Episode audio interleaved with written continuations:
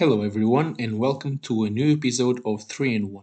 My guest today is William Campbell. He's defensive end for the UL Vikings. I Will, and welcome on. Um, Will, from Monaghan to Limerick to play for UL.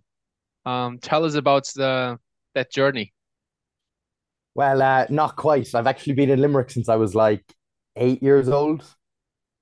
Yeah, so I moved to Limerick when I was eight, and then my first introduction to American football was when my neighbors came home from the States and brought an American football with them. How old So were that was the first. I was. I must have been about ten or eleven when I first saw an American football, and then uh, they explained the concept of football to me. I didn't really get it at first, but uh, yeah, that's where it kind of all started. And then the first game I proper watched was the Seattle Seahawks versus the Denver Broncos in the 2014 Super Bowl. That was the first American football game I stayed up to watch, and that was pretty cool. It was pretty cool. And then it kind of the love And for football kind of came from there. and at that stage, did you did you already have um, an American an uh, NFL team or like not as much? No, not back then. That back then was more just kind of like watching it and kind of trying to learn more about it. And then uh, I followed the Baltimore Ravens, and that came down to the fact that uh, I was getting, I was watching college football, trying to get into college football, and I saw Lamar Jackson playing, and I was like, okay, I think this guy is unbelievable. So wherever he goes, I'm just going to follow that team. And do you still think he's unbelievable? Oh yeah, yeah, definitely. The player, not the agent, right? Like Yeah, like the the GM. de- definitely the player. And um, how did you how did you start playing American football? Um, so during COVID, I became friends with two of the lads on the team, and they were just like, "You should come down and try it when we're back training." So all their COVID restrictions lifted, and they text me and were like, "We're training tomorrow night if you want to come down." So I went down on my first night, met Plum and Lum, which are our Plum is Daryl Callahan, who is our uh, head coach, and Lum is Liam Ryan, who's our offensive coordinator and I met the two lads, and it all started there. So that was summer 2021. Yeah, it's a bit of a Summer blur at that 2021. stage. Yeah, Yeah, blur yeah, it is. Um, Yeah, so summer 2021 was when I got involved with the UL Vikings. And did you did you stick from the beginning to the uh, to the D line or you you tried like other positions before? So when I first went down, I was on offense and I was playing a bit of running back, and then um the Joe, I was going through plays at running back and trying out a few things, and you know, I kind of said then, uh, I'm not sure if this is for me. I'm not, I'm not the quickest person, so I said it to the coach. Then he was like, okay, we'll we'll move you over to defense and you can try there. So played a bit of outside linebacker and then played a bit of linebacker in training. And then for when the season came around, they were like, okay, you're going to play D end outside linebacker for my first season, which was last year. And is that the position that you like or you would like to try something else? Yeah. Okay. no, I, I really like the position I'm in. I think, you know, I think it's it's a tough position because you're against some of the biggest guys in the field. And it's I'm not saying it's the hardest position in football at all. It's it's probably up there one of the easiest positions in football to be on the D line. But I think to be a good D line player or gr- have a great D line, you need good players in that position because at the end of the day, you know, it's hard to get to the QB anyway because you're up against again, as I said, some of the biggest guys in the pitch.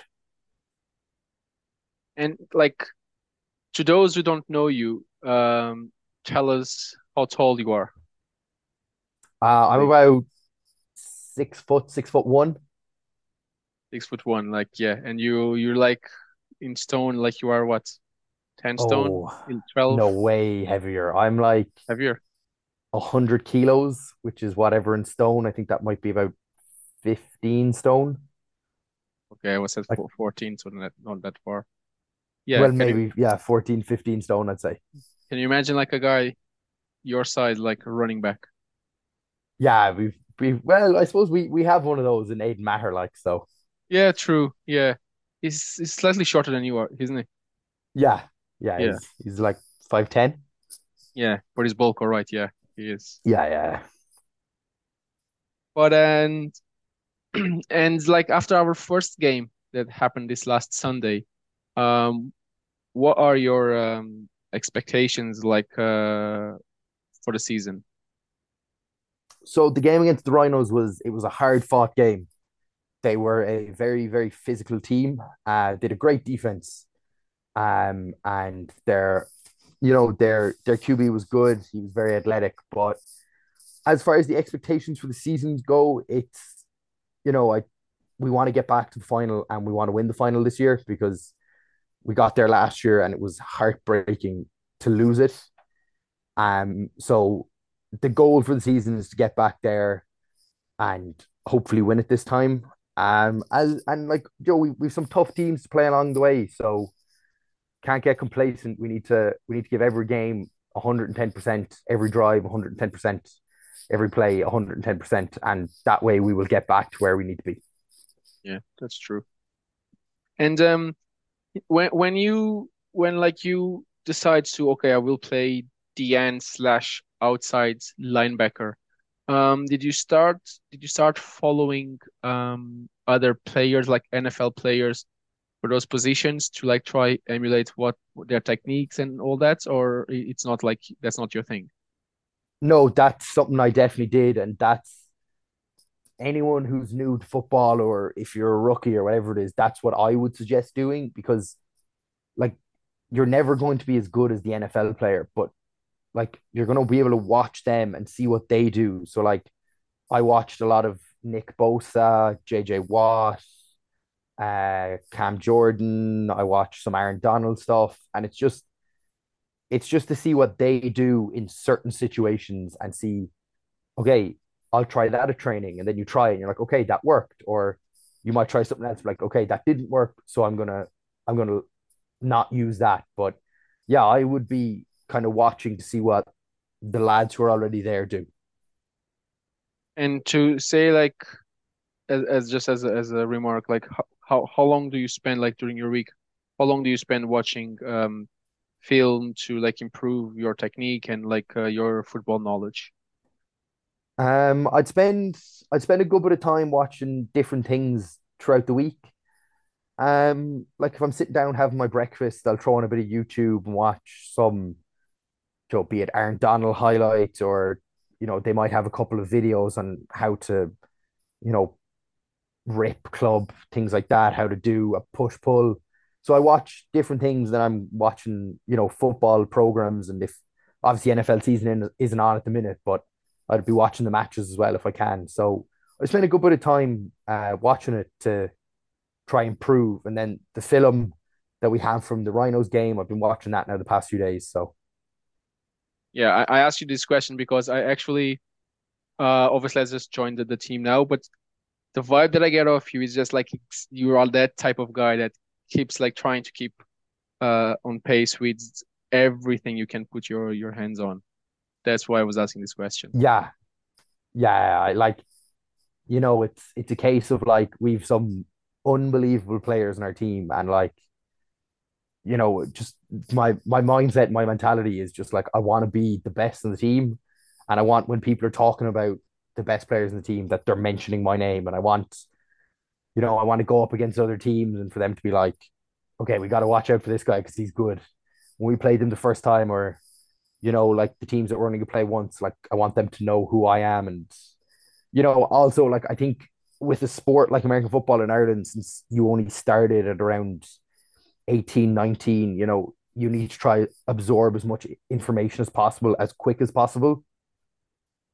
Because you don't have as long to train. Because like we'll say you start playing soccer at four or five years old, you know, you've and then you train the whole way up until 18, you know, So with American football, it's different because you kind of start at 18, you need to get as good as quick as possible.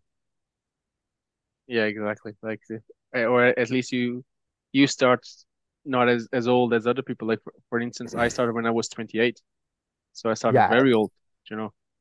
Yeah, exactly. So like, you know, and it's just one of those things that you don't have, you know, especially because some of the teams we're playing and some of the guys we're playing against have been playing for so long, and even some people on the Vikings have been playing for so long that you're like, okay, I wanna, I wanna get to the the best level I can be at at the moment. So And before before you you played football, you among other things at least, uh, you played rugby, right? I did indeed. Yeah, I played rugby. Yeah, and so you- you're not when you when you first um, started American football, contact itself wasn't like a, a strange thing for you. Um, no, no, not at all. Yeah, what are the main difference? Because you, you, I, I hear a lot of people saying that, oh, American football is just like rugby, but um, in pads and a helmet. Like, what are the main differences that you you you'd say to people out there, like saying, look, two completely different sports. Yeah, like one of the main things I've noticed is like after a match, my body is way, way sore after an American football match. And like, yeah, I can see why people are like, oh, rugby and American football are the same, you're just wearing pads and helmet. But like in American football, it's like pretty much anything goes. You know, as long as you don't grab their helmet, you can do pretty much anything else. Like in rugby, there's like tackle technique and there's a correct way to tackle, and you're only allowed tackle below the waist, things like that. But in American football, it's like if he has the ball, hit him as hard as you can. Pretty much. And it doesn't really matter how you hit him, just hit him. So, like, and a lot of people say that as well. They're like, oh, Joe, American football, you wear pads and a helmet. I'm like, yeah, but I'm like, come down, put on a pair of pads and a helmet, and let's see what happens. Because, like, you know, we get you get people down trying football out for the Vikings, and they'll come down for a session, they'll pad up, and they'll never come back. You know, because it it is very it is a very very physical game. It requires a lot of you.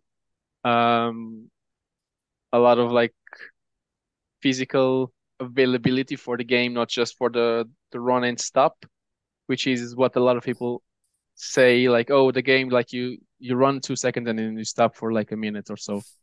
Like yeah, Yeah. but like in in the meantime you get hit, you hit somebody, like that's what I keep saying, like our body, the human body wasn't built to hit other people like even like if we don't run as fast as a, as an NFL player, obviously because we are not like elite athletes, or the majority Mm. of us are not. But still, you need to put your body on the line to stop somebody. Yeah, and that that that one thing about football, it's like, oh, it's very, you know, you stop all the time, and it's like, yeah, but like people are comparing it to the NFL, and it's like after every play, there's an ad, and you know, it's like a couple of minutes or, Joe, like it could be one or two minutes before the next play, but it's like it's completely different in Ireland. Like we don't we don't have ads, we're not constantly stopping. Like Yeah. the games, the games move pretty quickly in Ireland. Like, yes, Joe, set height, you make a tackle, you go with your huddle, but like it all happens fairly quickly. Like, Yeah, it does. Yeah, I know. That's true. And shifting there to to the NFL, but as as you mentioned there, you are uh, another Baltimore Ravens fan. Um, how do you see all this um saga with um Lamar? so it's it's a bit of a complicated one because like, you know, he wants he wants the contract and he's he's won an MVP award, you know, and he's he's a very athletic QB, and it's like, yeah, we want to pay him, but you know, his production in the air hasn't been there. But then the issue also comes from it's like, well, he hasn't really had any good wide receivers with him. So, you know, it's like they franchise tagged him. So it's like, okay, if they go and get him a wide receiver and, you know, he performs with a wide receiver, then you can be like, okay, he deserves the money. But if you go out and get him a, you know, a, a good wide receiver and he he still struggles, then you can be like, okay. But I think I personally think he should get paid. But again, that's because I'm a Lamar Jackson fan. Yeah. Well, you had um, what's his name? Hollywood Brown. He's a good receiver. Yeah, he was. Yeah, he, I don't. Yeah, he's not. He's not terrible, but he's not amazing. You know, and like for a QB like Lamar Jackson, it's it comes down to like since he's kind of like a run first QB, I Yeah. would think the receiver you need there would need to at least be a top 10 receiver. And I know obviously that's asking for a lot because you could argue that, oh, someone like Tom Brady, Joe, playing for some years for the Pats, or even Aaron Rodgers this year without Davante Adams. And it's like, I agree with what you're saying, but the difference between them there is they're pocket passers, I know. while Lamar know. Jackson isn't a pocket passer. I know. And that's why I don't I'm like for me it's strange to to see all this like if you had to put money on what what would you put money on like he will play for the Ravens next year or not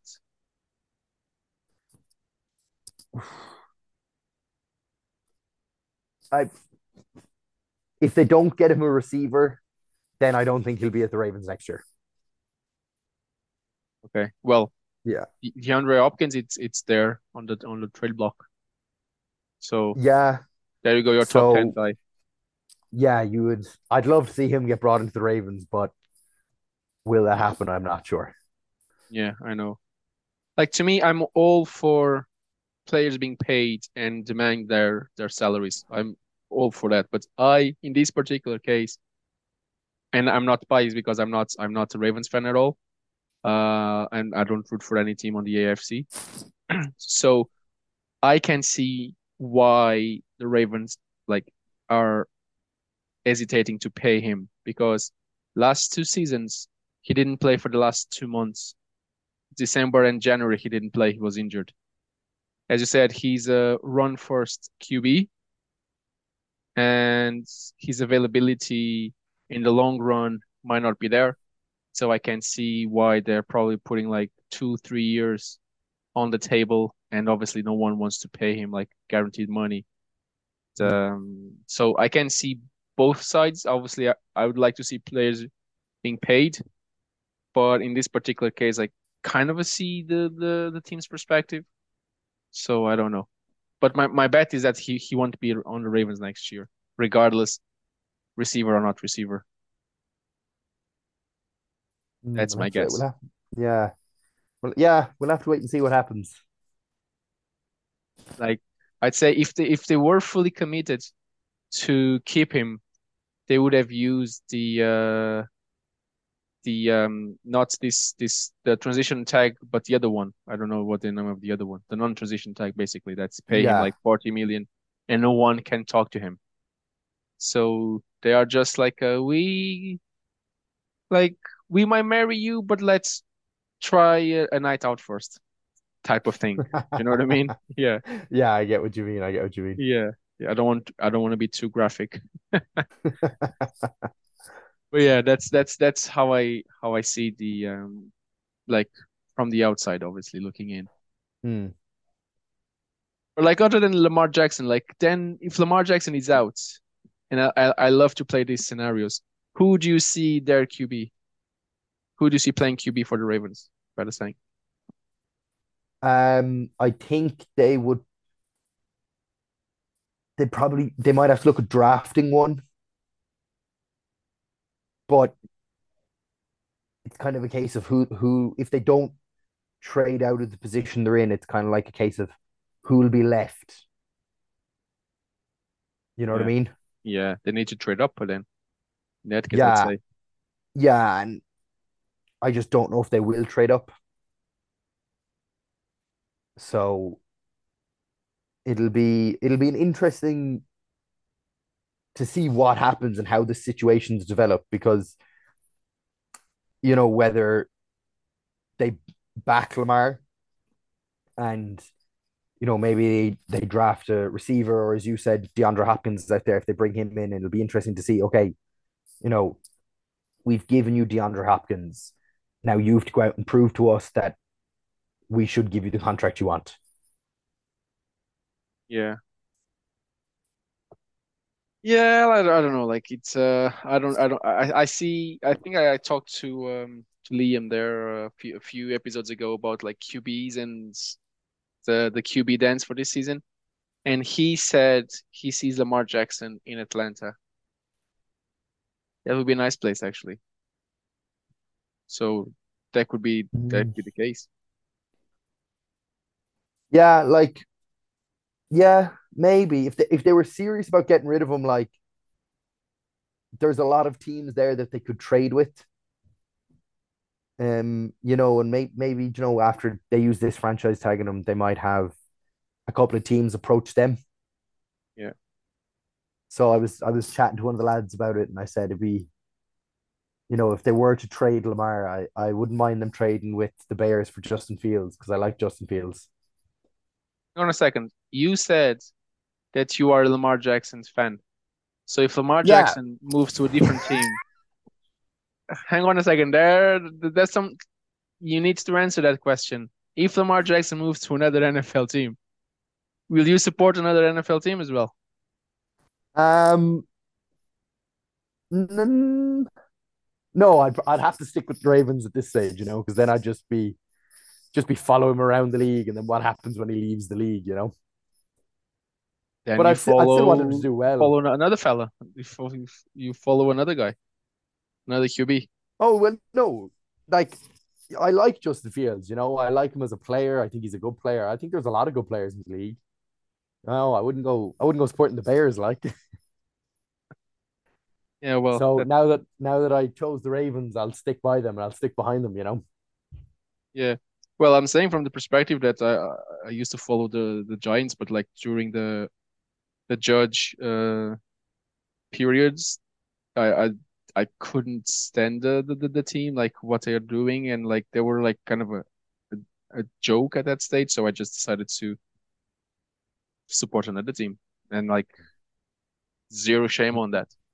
You know, No loyalty, Rui. No loyalty. no no loyalty.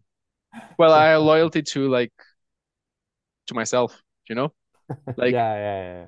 it's it was literally a joke, especially after I, I what I saw with that um um surrounding formation um like what three and nine from their own ten yards or whatever it was. It was like, what is this like? Hmm, That was the nail in the coffin. I said like, I can't stand this. I know yeah. after one year they made the playoffs and all that, but that's fine. Like there, there, there is my loyalty there. Like, see, they are good now in the team that I that I support now. They were terrible, so Yeah. and I I stick with them. So there you go. Also because like when I when I first followed the the NFL, there was no team in in LA, and I'm more like a, a always a Lakers fan and kind of a LA LA teams fan.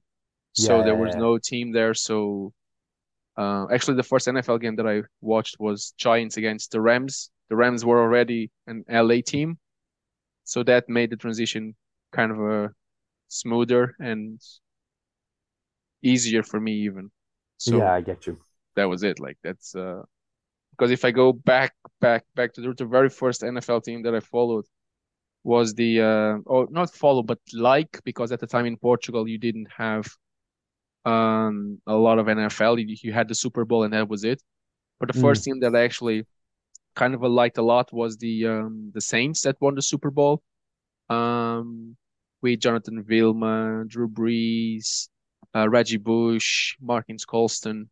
That was the first team, you know. Hmm. Uh, but, but again, like then they disappeared, and like in Portugal at the time, we're talking about like 2008, 2009, I think.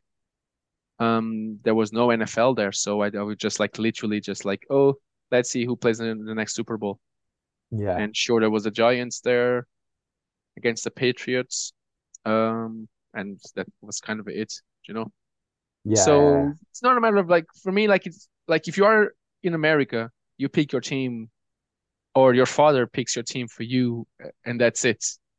In Europe, Yeah. it's slightly different. Like it's not like your soccer club. Your soccer club is your soccer club forever. Do you know what I mean? yeah, it's I agree. It is it's very It's- different over here. And Yeah, it's slightly different. Yeah, like Yeah, there is loyalty to your soccer team. yeah.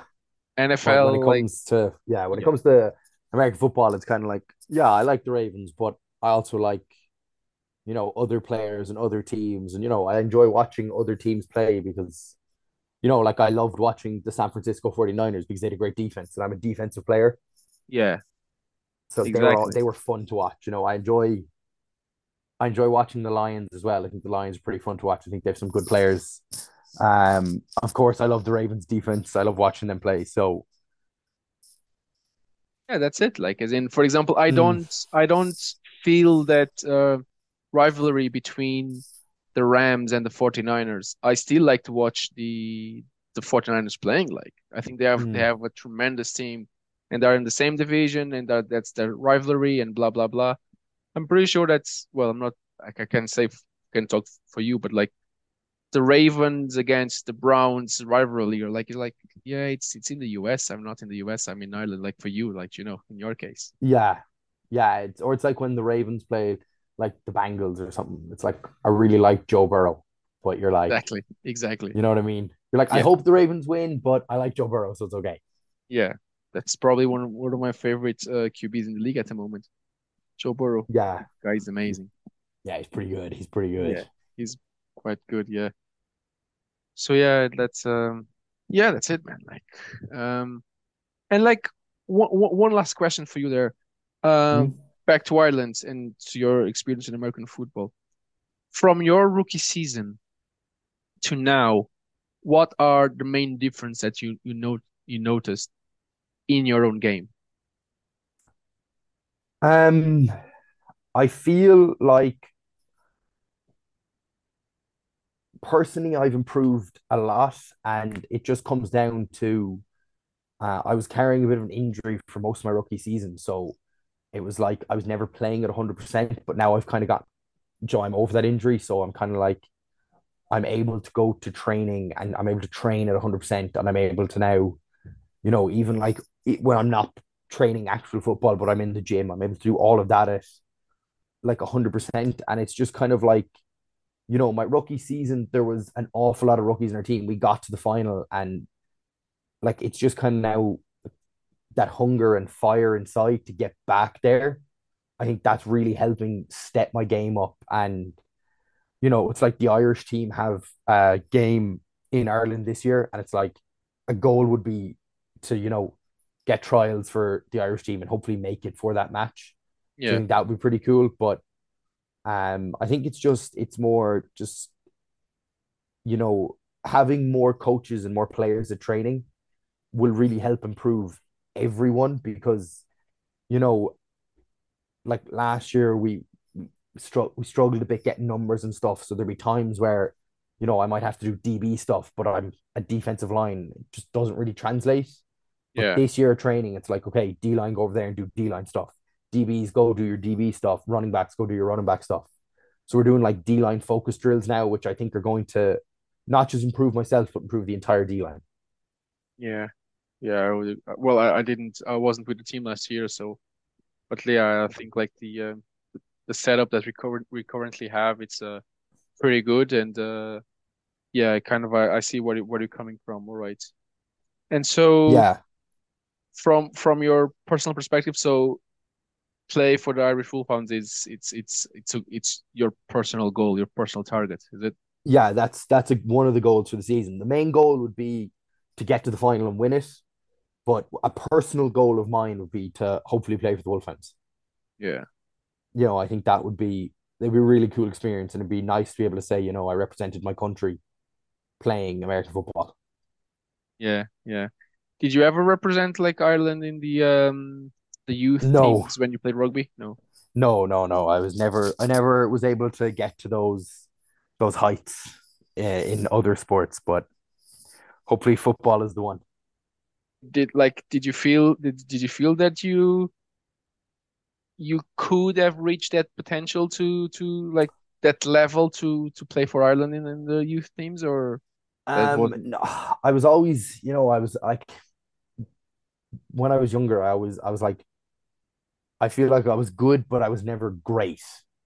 yeah I was never like I was never able to take that next step. But now playing football and playing American football, I really feel like, you know, I'm able to take that next step and that next step is there for me. So that's again, that's another thing that would help drive you and you know, and as you said as well there a minute ago, it's like the setup that we have now in the Vikings is it's unbelievable. Like, you know, we have we have a head coach and Daryl Callan, we've a defensive coordinator in Glenn Carr, we've an offensive coordinator in Liam Ryan. So like, you know, and then we've you as the DB's coach. We have Barry as the running backs coach. You know, we've Liam Hayes as the linebackers coach. So we have really, as as a whole team and a unit and a club, we've really taken that step forward and that next step to compete not only in our league, but if we win it, um, to be able to step up into the Shamrock Bowl and really like, you know, just keep growing off what we're building here in the Vikings.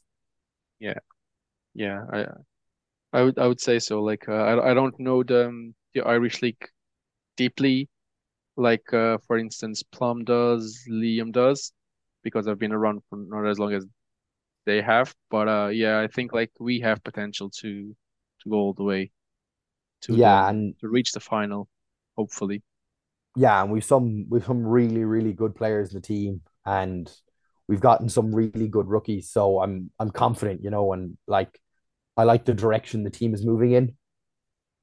So, yeah. you know, I think we've we've top class talent all over the pitch, and yeah. just you know, it's just on us. It's on the players to get it going. Like, yeah, and like the thing is, if you want to improve from what you you did last season, there's only one step that you can improve, which is obviously reach the IFL one bowl and win it because he reached it last year. He just didn't win it.